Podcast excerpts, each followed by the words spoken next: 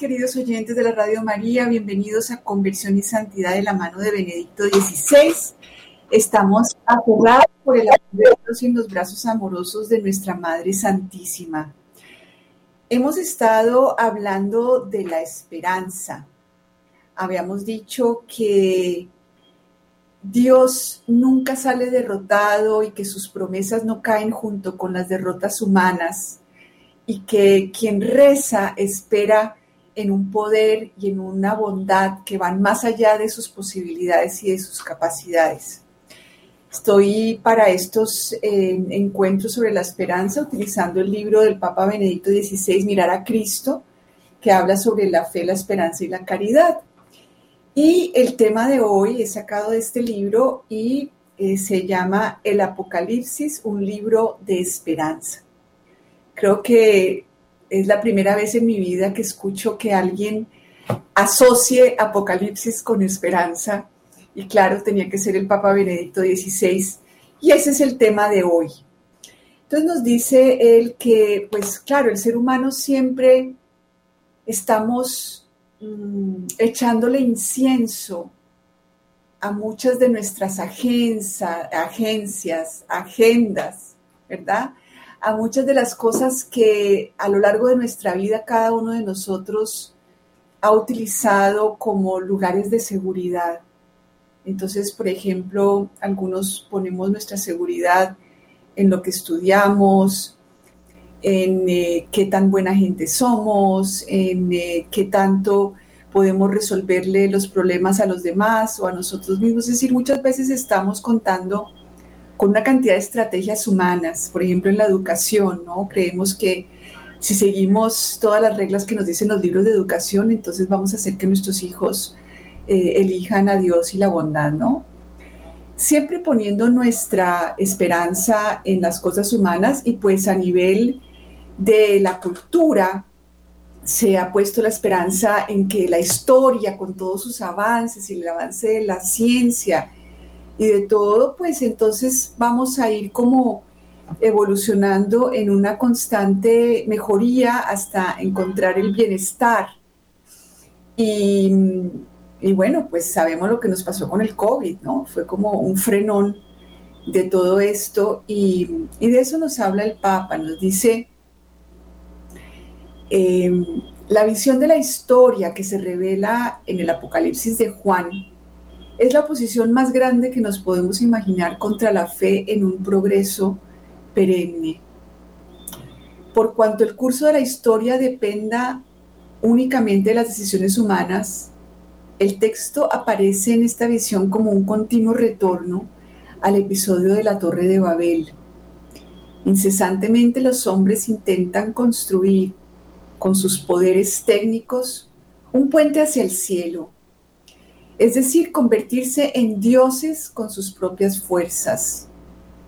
Intentan para el hombre aquella completa libertad, aquel ilimitado bienestar, aquel infinito poder que por sí mismo aparece como la esencia de lo divino y que quisieran hacerlo llegar a la propia existencia de la altura inalcanzable del otro absoluto. Entonces todos a diario, ¿no? Caemos eh, en estas expectativas, en estas esperanzas, nos estresamos para que nuestras agendas humanas funcionen. De ellas, en ellas ponemos nuestra serenidad, nuestra tranquilidad. Estos intentos que guían el actuar histórico del hombre en todos los periodos se fundamentan, sin embargo, no sobre la verdad, sino sobre el ahogar la verdad. El hombre no es Dios, es un ser finito, ilimitado y no puede de ninguna manera y por ningún poder hacer de sí mismo aquello que no es. Por eso todos estos intentos, aunque al principio sean gigantescos, acaban en su propia destrucción. Su propio terreno no les sostiene. fíjense que esta ha sido siempre la tentación del ser humano, confiarse a sus propios esfuerzos. Conoceréis el bien y el mal y seréis como dioses. No es sino que yo la tenga clara y voy a poder ser buena persona y voy a poder em, influenciar a los que me rodean. Eh, voy a, incluso hoy en día hay muchas tendencias New Age en donde supuestamente si tú, si, tú piensas positivo, entonces atraes cosas positivas. Eh, se acuerdan de toda esa época del poder mental, eh, esta constante, constante ilusión de las capacidades humanas. Y fíjese cómo le llama el Papa, un ahogar la verdad. El hombre no es Dios, es un ser finito y limitado y no puede de ninguna manera y por ningún poder hacer de sí mismo aquello que no es.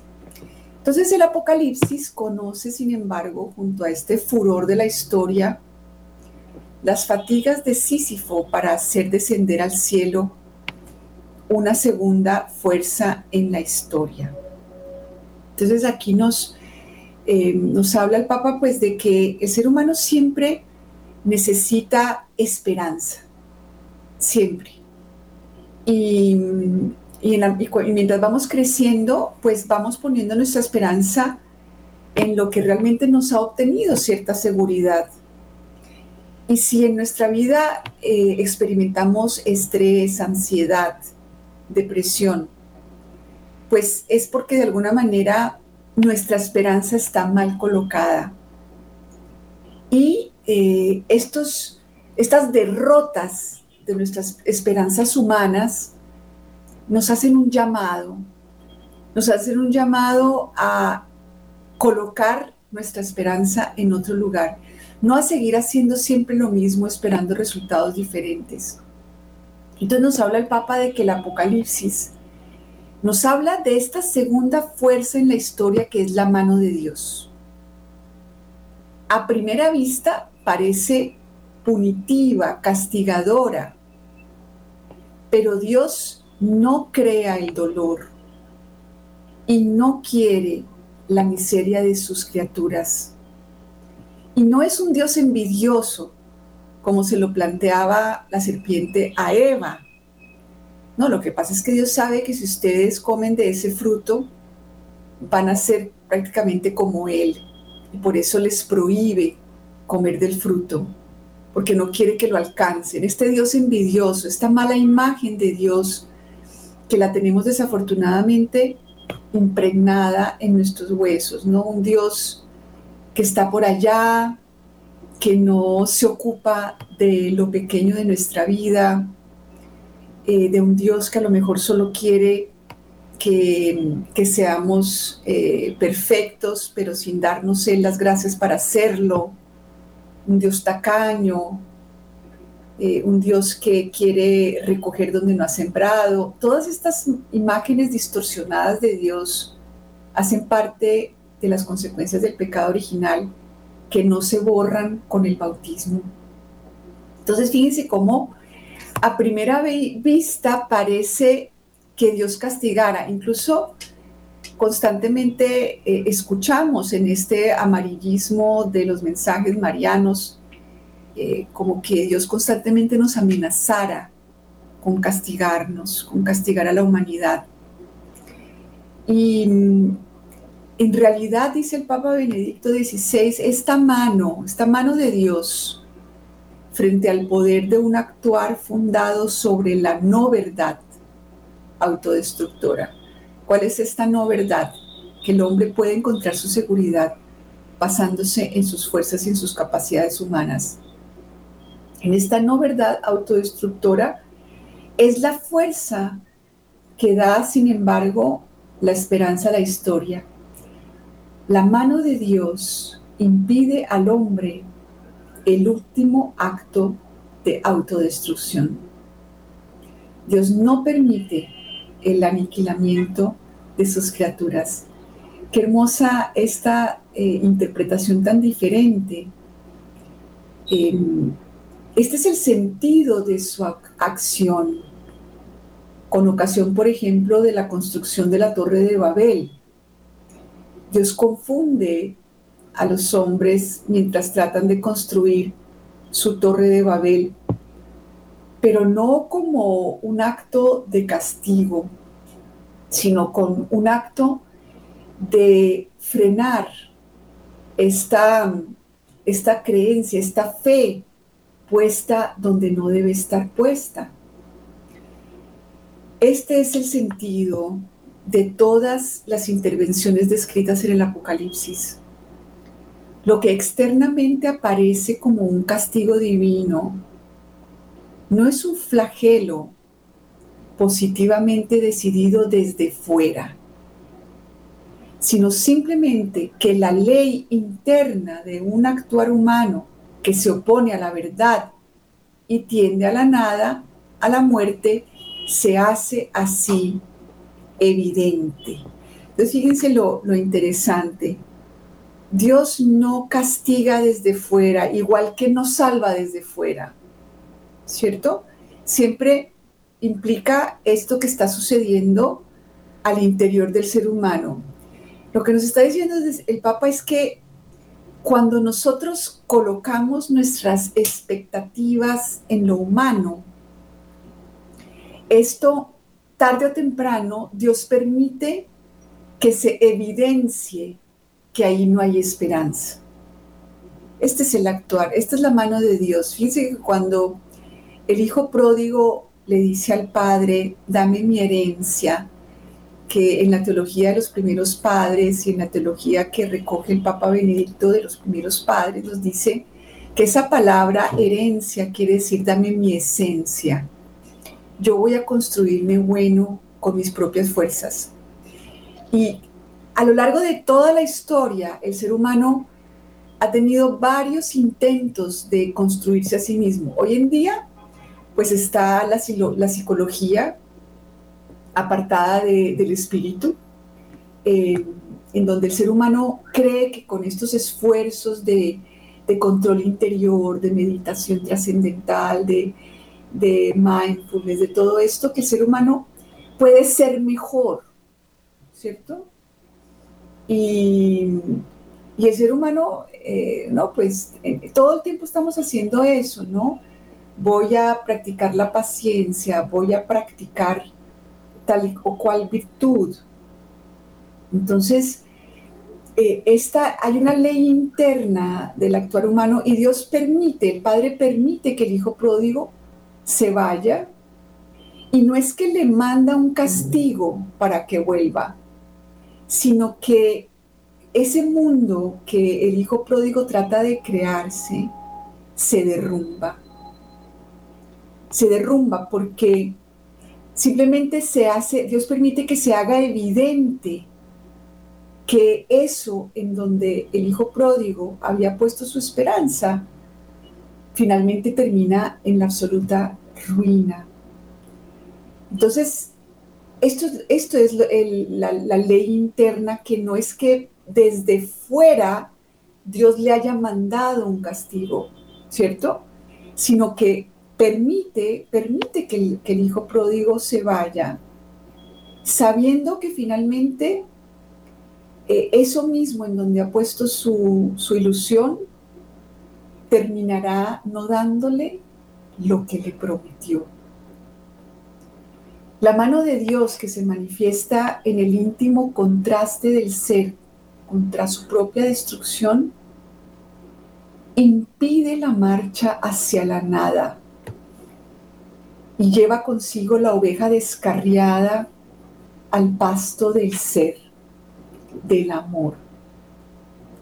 Entonces fíjense que el que Dios permite que se revele em, la, el vacío de, de, eso, del actuar humano, porque siempre, fíjense que todo el Antiguo Testamento, en donde Dios hace esta alianza con el hombre, con el pueblo elegido, constantemente, ¿qué es lo que nos demuestra el Antiguo Testamento? Que el ser humano por sí mismo, incluso con un Dios que lo auxilia desde fuera, no puede mantener la alianza. No puede. Por eso Jesús viene a unirse al ser humano para compartirle todas sus cualidades. Por eso solo Cristo es el Salvador del hombre. El ser humano cuando trata de salvarse a sí mismo, de construirse un mundo seguro, eh, siempre fracasa.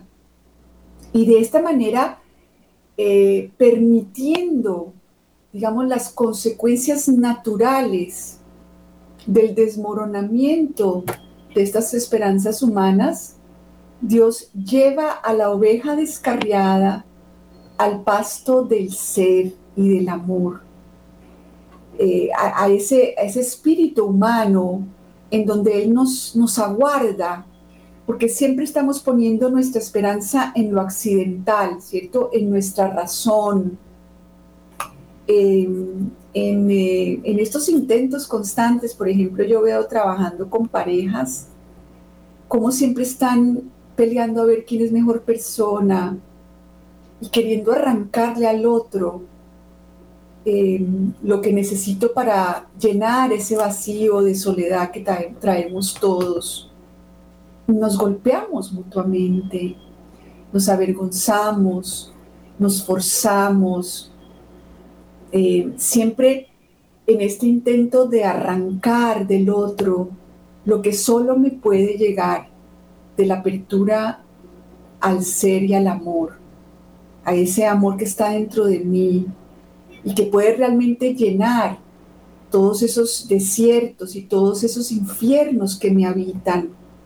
Pero no, el ser humano prefiere esperarlo del otro, esperarlo de los hijos, querer arrancarle a los hijos esa bondad que solo es posible con la unión con Cristo. Pero ahí estamos, a las buenas o a las malas. Entonces creemos en los hábitos, creemos en las, eh, en las buenas costumbres, como si eso pudiera realmente resguardarnos de esos infiernos que nos habitan eh, de ese deseo de ser, de ser otro yo, ¿no? De, de creer que con el juicio, el rechazo, el combate hacia adentro y hacia afuera, podemos crear un mundo realmente seguro. Entonces, vuelvo a leer esta parte del libro Mirar a Cristo, donde nos habla del Apocalipsis como, como un libro de esperanza. La mano de Dios impide la marcha hacia la nada y lleva consigo la oveja descarriada al pasto del ser, del amor. Y si el ser arrancado del zarzal para volverlo al redil causa dolor, es sin embargo el acto de nuestra salvación, el suceso que nos da la esperanza. Entonces, claro, eh, la oveja perdida está por allá en la montañita buscando comida y está pegada a su zarzalito en donde a diario trata de, de sacar supuestamente lo que necesita y llenar este vacío inmenso de, como les repito, estos desiertos y estos infiernos que viven en cada uno de nosotros. Ah, también queremos culpar a los demás de, estos desiertos, entonces nos vamos contra nuestros padres, eh, los acusamos. Mm, estamos siempre acusándonos, siempre eh, enfocándonos en los demás, en que es que soy desgraciada porque claro, como mis papás no pudieron amarme como yo necesitaba y en el vientre materno, entonces mi mamá estaba nerviosa, entonces por eso yo tengo el derecho de estar mal y resentida. Me gusta mucho una frase que dice, las expectativas humanas son em, eh, resentimientos premeditados. Entonces, claro, que nos arranquen de ese zarzal de nuestras esperanzas humanas, pues claro que causa dolor porque uno quisiera que le funcionara. Y a veces nos ha funcionado muchos años, ¿no? Yo, por ejemplo, em, creía que me iba a asegurar el cielo eh, siendo la niña más obediente eh, y así me, me hice religiosa en un instituto secular en donde no me dejaron ni siquiera discernir mi vocación. Y yo creía que si yo era tan obediente y les creía todo y me desconectaba de mí misma y de mi propia conciencia, que yo lo tenía todo asegurado. Y resulta que todo se fue a la nada porque pues no era un lugar donde se respetara al ser humano y donde se vivía una espiritualidad jansenista donde el ser humano es nada y no se merece nada y no tiene voz ni voto, ¿no? ¿Y cuántos espacios así hemos tenido, ¿no? En nuestra propia cultura donde los niños no pueden hablar, no pueden decir, tienen que hacer caso en todo. Y creemos que con eso estamos creando buenos humanos. Y resulta que cuando nos traicionamos a nuestro propio espíritu y nuestra propia alma, creyendo de esta manera ser buenos cristianos, termina, gracias a Dios, en un desastre, en este desastre del moralismo donde vivimos en la culpa y en la vergüenza y en el darnos por dentro látigo. Y eso Dios no permite que esto fructifique. Y caemos en la depresión y caemos en la ansiedad, porque no es en el desprecio de nuestra propia existencia y en el darnos la espalda a nosotros mismos en donde encontramos a Dios. Pero el moralismo eso es lo que nos promete. Tú concéntrate solamente en hacer lo que te dicen. Y finalmente, eh, Dios pone un pare. Dios pone un pare y nos dice, no puedes seguir por el camino de de la negación de tu yo, como dice el Papa de Benedicto en este libro, un yo destruido no puede amar. Pero ¿cuántos hemos eh, esperado en eso? ¿Cómo no nos enseñan eso desde que nacemos? A destruir nuestro yo, a, a hacer que todo el mundo esté contento con nosotros, a complacer a todo el mundo, a olvidarnos de nosotros mismos. Y ese olvido nos lleva a la destrucción de nosotros mismos y de los que nos rodean. Es un desastre.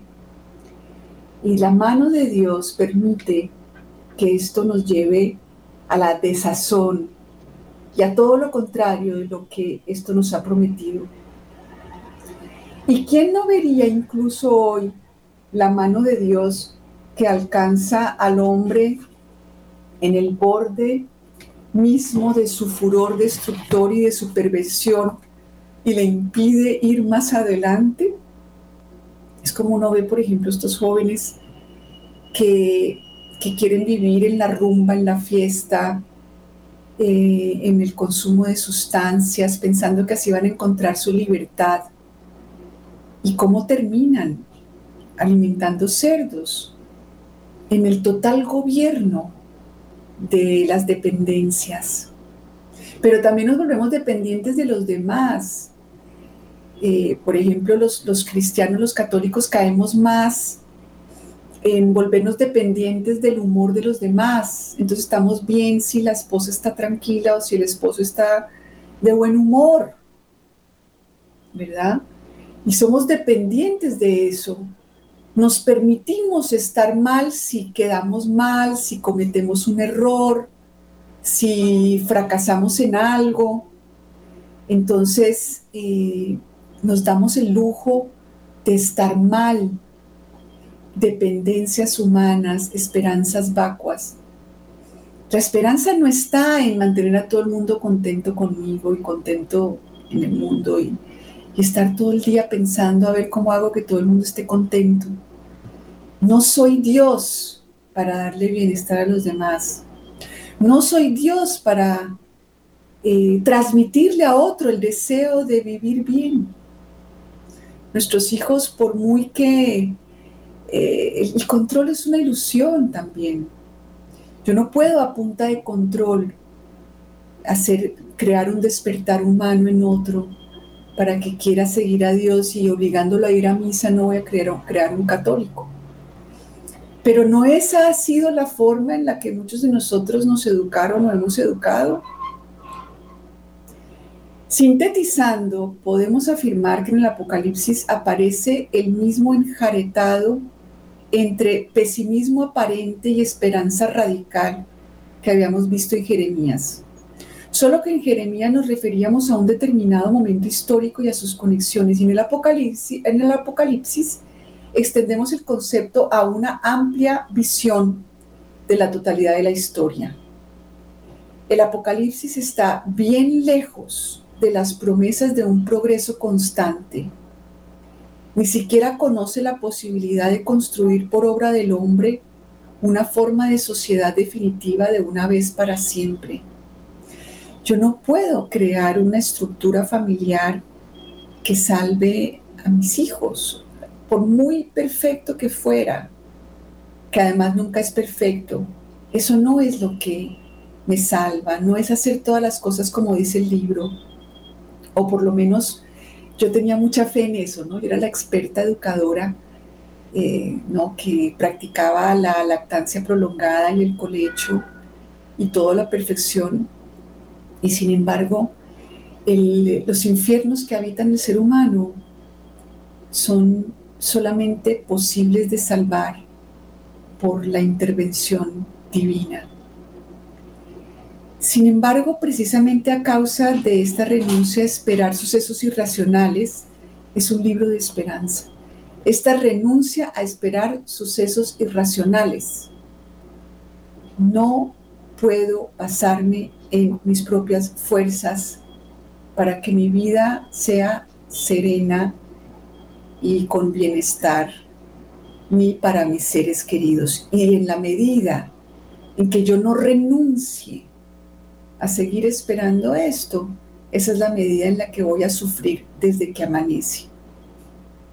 Lo que al final se nos dice es lo siguiente, la historia humana con todos sus terrores no se precipitará en la noche de la destrucción. Dios no deja que se la arranquen de sus manos. Por ejemplo, a veces me ha pasado que pues no, no todas las personas que rodean a los hijos son del parecer de uno, ¿no? No son los que uno preferiría que anduvieran a su lado. Pero puedo hacer dos cosas, o dedicarme a con mis propias fuerzas controlar y hacer cantaleta eh, y criticar y, prohibir o permitir que la mano de Dios, es decir, que las cosas se caigan por su propio peso. Y eso me ha pasado innumerables veces. Esas personas que no me parecían, que no quería, entre más trataba yo de separar a mi hijo de ellas, más lo empujaba. Cuando decidí soltar las riendas y entregárselas a Dios y confiar que mi hijo está en manos de Dios y que todas esas esperanzas en donde está pues, todas esas cosas en donde está poniendo su esperanza se van a derrumbar por su propio peso, así ha sucedido. Porque Dios no va a dejar que a mis seres queridos se los arranquen de sus manos. Yo no estoy sola en esta tarea de educar y el control es una ilusión. Si nos quedara esa frase como para la semana, estaría contenta. El control es una ilusión. Dios no controla. Dios permite que el hijo pródigo se vaya así como ha permitido que nosotros nos vayamos detrás de todas esas esperanzas que hemos puesto en nuestra vida. ¿Y qué ha pasado? Por lo menos en mi caso, se me han derrumbado una tras otra. Con el COVID se nos derrumbó prácticamente el mundo entero. Pero que somos duros de servir, somos duros de corazón, tenemos una piedra de corazón. Y volvemos a lo mismo ¿No se imaginan la cantidad de personas que vinieron a terapia cuando vino el COVID? ¿Por qué? Porque el COVID nos encerró y no pudimos seguir yendo detrás de los becerros de oro. Entonces nos dimos cuenta de lo poco serenos que estábamos, porque ya no podíamos escapar del aburrimiento, del dolor, de la amargura. Y entonces vinimos a terapia.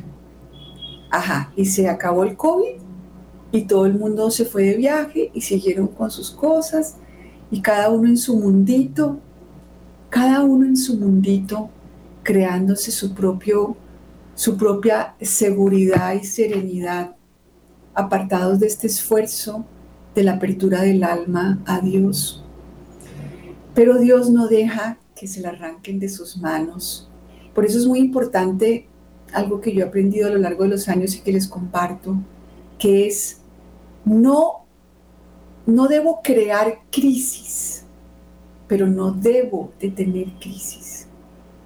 No debo detener las crisis de quienes me rodean, porque ahí hay esperanza. Nosotros creemos que ahí está el, horror, que yo tengo que estar deteniendo y solucionándole a todo el mundo sus mundos para que no se derrumben.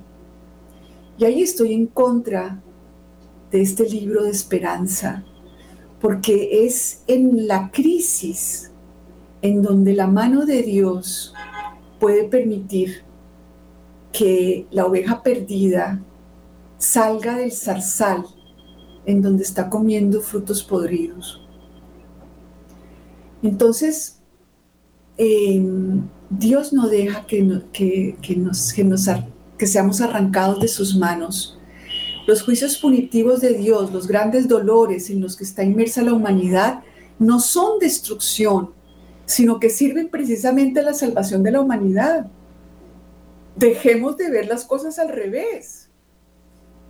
Incluso después de Auschwitz, después de las trágicas catástrofes de la historia, Dios sigue siendo Dios.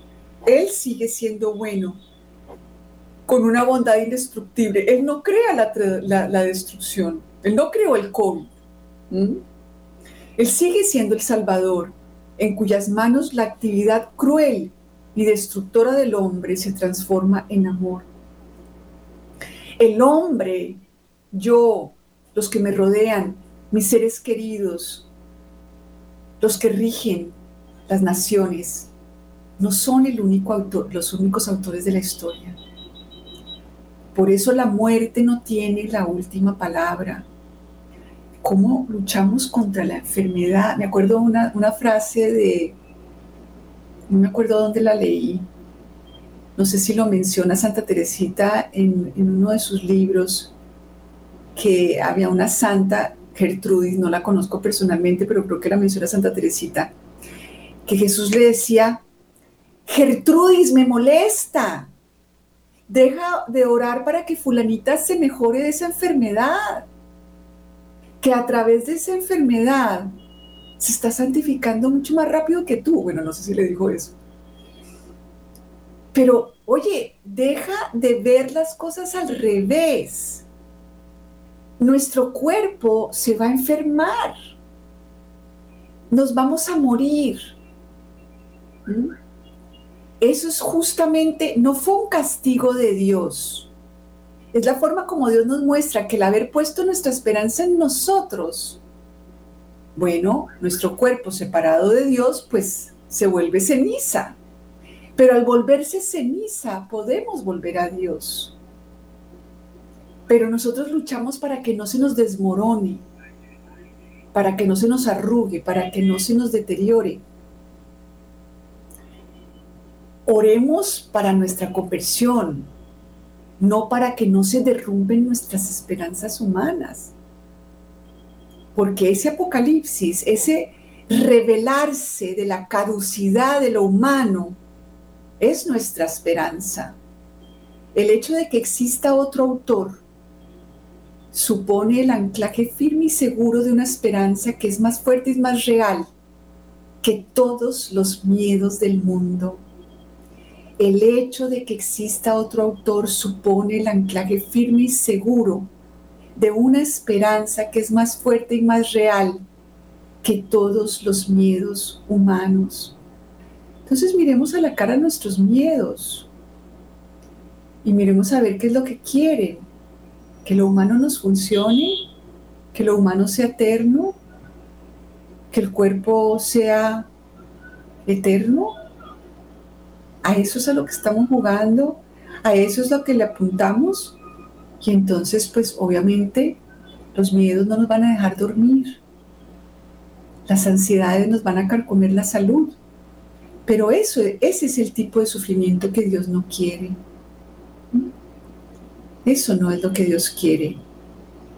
Quiere es que tengamos la esperanza de que todos los seres humanos, menos la Virgen Santísima, estamos apegados a millones de cosas y que el que se nos derrumbe la torre de Babel no es una desgracia, es el principio de la verdadera esperanza y que nuestra Madre Santísima nos dé esa confianza inquebrantable, porque si alguien debía tener miedo, era la Virgen Santísima, porque Jesús corría peligro todos los días de su vida desde su encarnación. Así que acojámonos a ella para tener los ojos de la fe y una esperanza firme en el anclaje real y firme bajo nuestros pies. Bueno, los invito a participar en el programa. Pueden llamarnos a Bogotá al 601-746-0091 o pueden enviarnos sus mensajes de voz y de texto al 319-765-0646.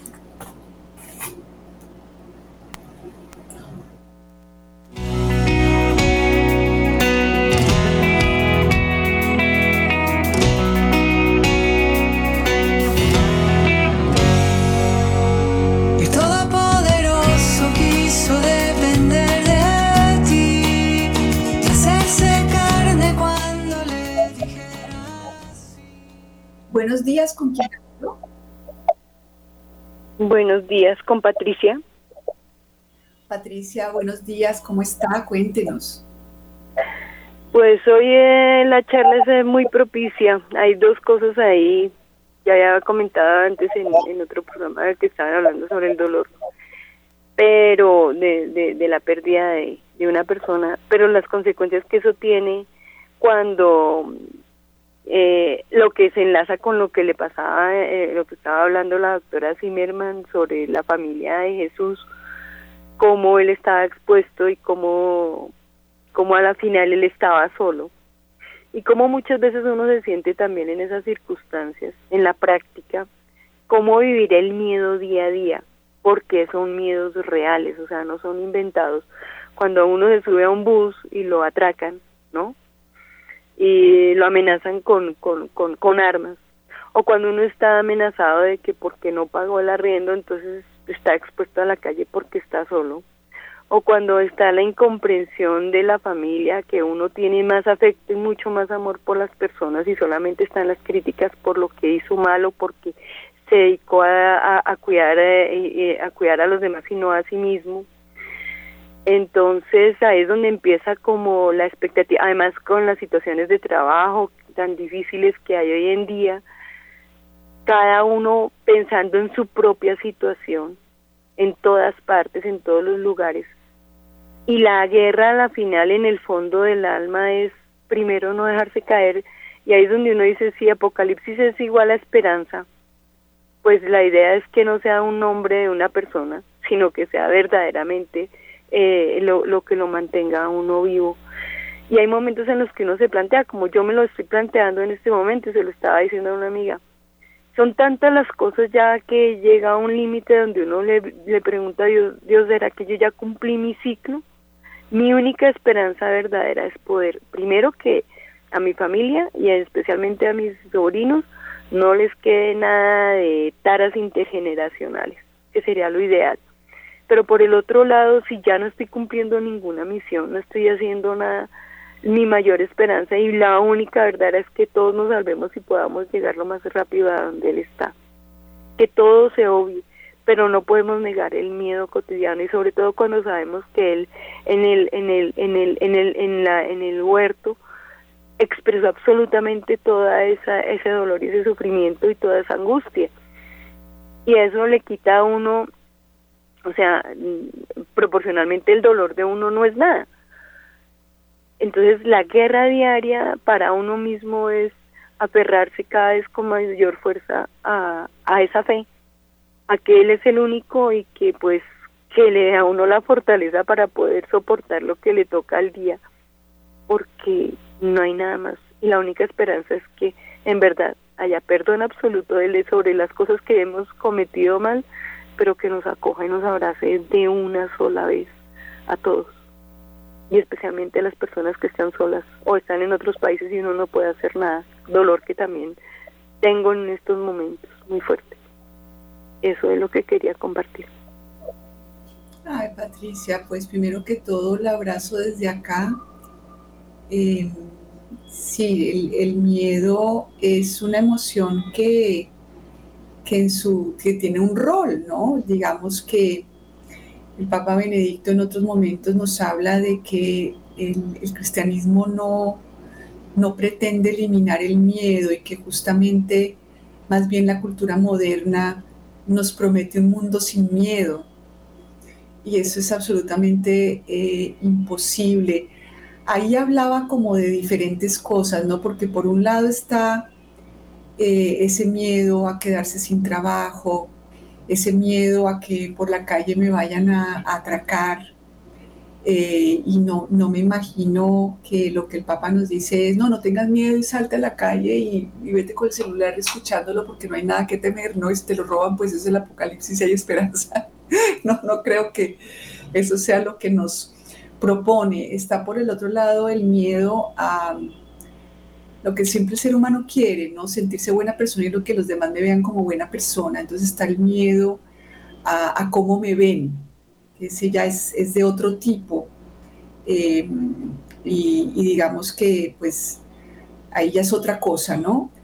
Pero me encanta que haya comentado lo de el, huerto, porque justamente el papá lo que nos dice es que Jesús no nos salva desde afuera en el sentido de que dice, no, que se te quite, que se te quite el miedo porque yo estoy acá en ese momento en el huerto Jesús está encarnándose en esta angustia humana, ¿verdad? En mi miedo.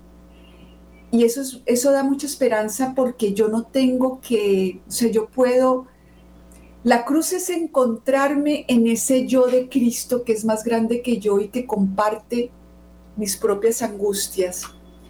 De manera que em, digamos que no nos está dando simplemente ejemplo, en ese momento se está encarnando en Patricia y está tomando, está viviendo con ella esa angustia que tiene en este momento. Y Patricia puede convertir su miedo en una invocación y en un pedirle a Jesús, Jesús, yo te entrego esto que es mío, lo nuestro es la angustia, la ansiedad, el estrés, el miedo. Eso es lo nuestro. Y Jesús lo tomó en sus brazos, ¿verdad? Se, se revistió de Patricia para darle a Patricia la confianza de él. Entonces, ahí es donde ese intercambio de la cruz se puede dar. Entonces, vivamos nuestros miedos en Cristo, porque otra cosa es vivirlos yo sola esperando que lo que me da miedo se quite, que no lo puedo controlar. Yo no puedo controlar si me van a atracar o no.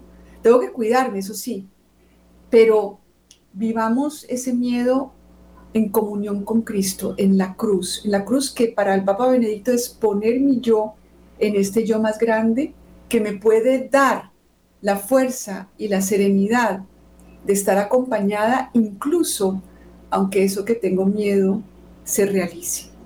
Vamos a recibir otro oyente. Buenos días, ¿con quién hablo? Ana María, muy buenos días, con José Olmedo desde Cali. Hola, buenos días. Pues Ana María, uno cada día no solo aprende, sino que es una lección de vida increíble. Ahora que tú hablas y de la participante del, del tema del miedo, es increíble cómo después de muchísimos 59 años que tengo me vine a dar cuenta de que eh, yo estaba tan protegido y no sabía por qué ni de quién hasta que empecé obviamente mi proceso de conversión, transformación, encontrarme realmente con, con Dios, con mi iglesia y estudiando todo esto que estoy haciendo. Eh, no sé también cómo la gente le quiere infundir a uno también el miedo y uno no lo tiene. Es decir, mm, yo no, yo salgo a la calle, hago todas mis actividades sin miedo.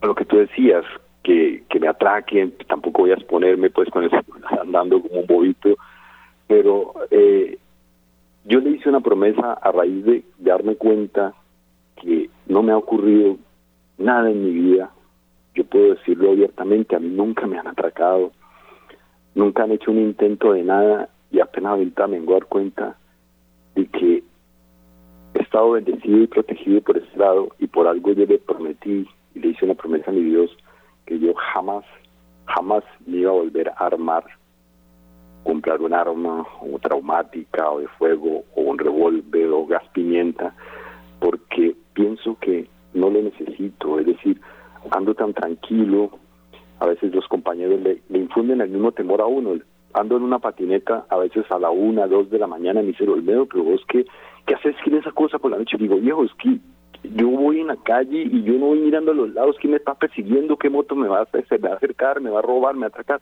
No, ando eh, en mi oración, en mi paz, en todo, y, y, no me da eso. Mis compañeros mismos por mi actividad laboral me dicen, eh, acabaron de atacarme, robaron el bus, lo atracaron, tal cosa. Nunca he visto que ocurra eso, ni a mí, ni a las personas que yo, que yo llevo, pero sí cuentan y cuentan. Y el uno dice, me armo, el otro le muestra a uno un arma, un revólver, un cuchillo, gas pimienta, entonces digo, miércoles, pero vos por qué andas con eso, ¿a qué horas lo vas a hacer? ¿A qué horas lo vas a utilizar? Yo le dije a mi señor, no lo voy a hacer jamás, jamás, jamás, nunca, porque tengo el arma más grande del mundo que es la protección de él. Gracias, Ana María. Ay, José, pues muchas gracias por ese, por ese testimonio. Y, pues sí, es como, como un proceso y cada quien eh, lo va viviendo como quiere, como, como Dios se lo permite. Eh, yo creo que no, no debemos concentrarnos en nosotros mismos de cómo es que quiero estarme sintiendo en este momento, sino es esa entrega constante. Eh, incluso Santa Teresita, hay, un, hay un momento en donde dice, hazle a Dios el sacrificio de no ver los frutos, de sentir miedo a veces, ¿verdad? Porque es que el ser humano entonces ahora escucha esto y entonces ahora empiezan, ah, entonces mi esperanza es que yo ya no vuelva a sentir miedo o que no sé qué. No, es como que inmediatamente hacemos nuestra, la construcción de cómo queremos vivir esto, cómo... Y, el llamado es a entregarnos en manos de Dios, eh, así como nos ha explicado José, ¿no? concentrarnos, mirar a Cristo, mirar a Cristo y también mirar a los ojos muchos de nuestros miedos. Por ejemplo, el miedo, eh, siempre nos estamos armando una idea de qué es lo que nos va a dar seguridad, bienestar. Eh, a mí, por ejemplo, me han sepultado eh, profesionalmente varias veces, católicos, que lo calumnian a uno, que lo destierran de muchos lugares y de muchas redes y de muchas cosas. Y, y en esos momentos la tentación es creer que, que si no existe eso, que si no existe esas eh, buenas relaciones y que si no hablan bien de uno y que si uno no tiene esos likes y que si uno, que todo va a ser un desastre. Y, resulta que no, que, que Dios tiene siempre, que entregados en Él, que, que la esperanza constantemente puesta en Él, sí nos libra de miedos innecesarios, diría yo es como, como miedos innecesarios, eh, porque el hecho de que yo tenga mucho miedo de salir a la calle no quiere decir que me va a ir mejor, que si voy orando. No necesariamente. Ahora, si voy orando tampoco quiere decir que me va a ir mejor que si salgo con miedo. Sí, estamos en manos de Dios y, y entregados en su voluntad y sobre todo pidiéndole que Él nos revista de sí mismo, de, que nos revista de Cristo. Eso es como lo, lo principal, ¿no? No tratar de yo entonces ahora construirme según una visión de lo que quisiera que fuera Ana María, sino entregarme como soy, eh, con los miedos que tengo, pero convirtiéndolos en invocaciones, decíamos, la, creo que fue el programa pasado, eh, el Padre Nuestro eh, nos invita a convertir todo esto en invocación. El, miedo por el pan de cada día lo vuelvo una invocación. Eh, las relaciones con los demás lo vuelvo una invocación. Porque fíjense que ni siquiera podemos contar con nosotros para ya poder perdonar y todo, sino que todo esto lo convertimos en una invocación y sobre todo le pedimos a Dios que nos libre del más más grande, que es no ver a Dios en nuestra vida. Ver solo las fuerzas humanas y no ver la mano de Dios. Que de todas maneras, aunque parezca que las manos humanas no nos sostienen, está la mano de Dios que lo sostiene todo. Y esto que es invisible tiene que volverse más real que lo visible. Esa es la fe. Entonces, eso es lo que le pedimos a Dios en el Padre nuestro, que líbranos de la tentación de no ver esa mano de Dios en nuestra vida, de solo ver la mano mía. Ah, es que como cometí tantos errores en, la crianza de mis hijos, entonces tengo todo el derecho de sentirme amargada y triste. Ah, como hoy me equivoqué, entonces tengo que estar bien mal.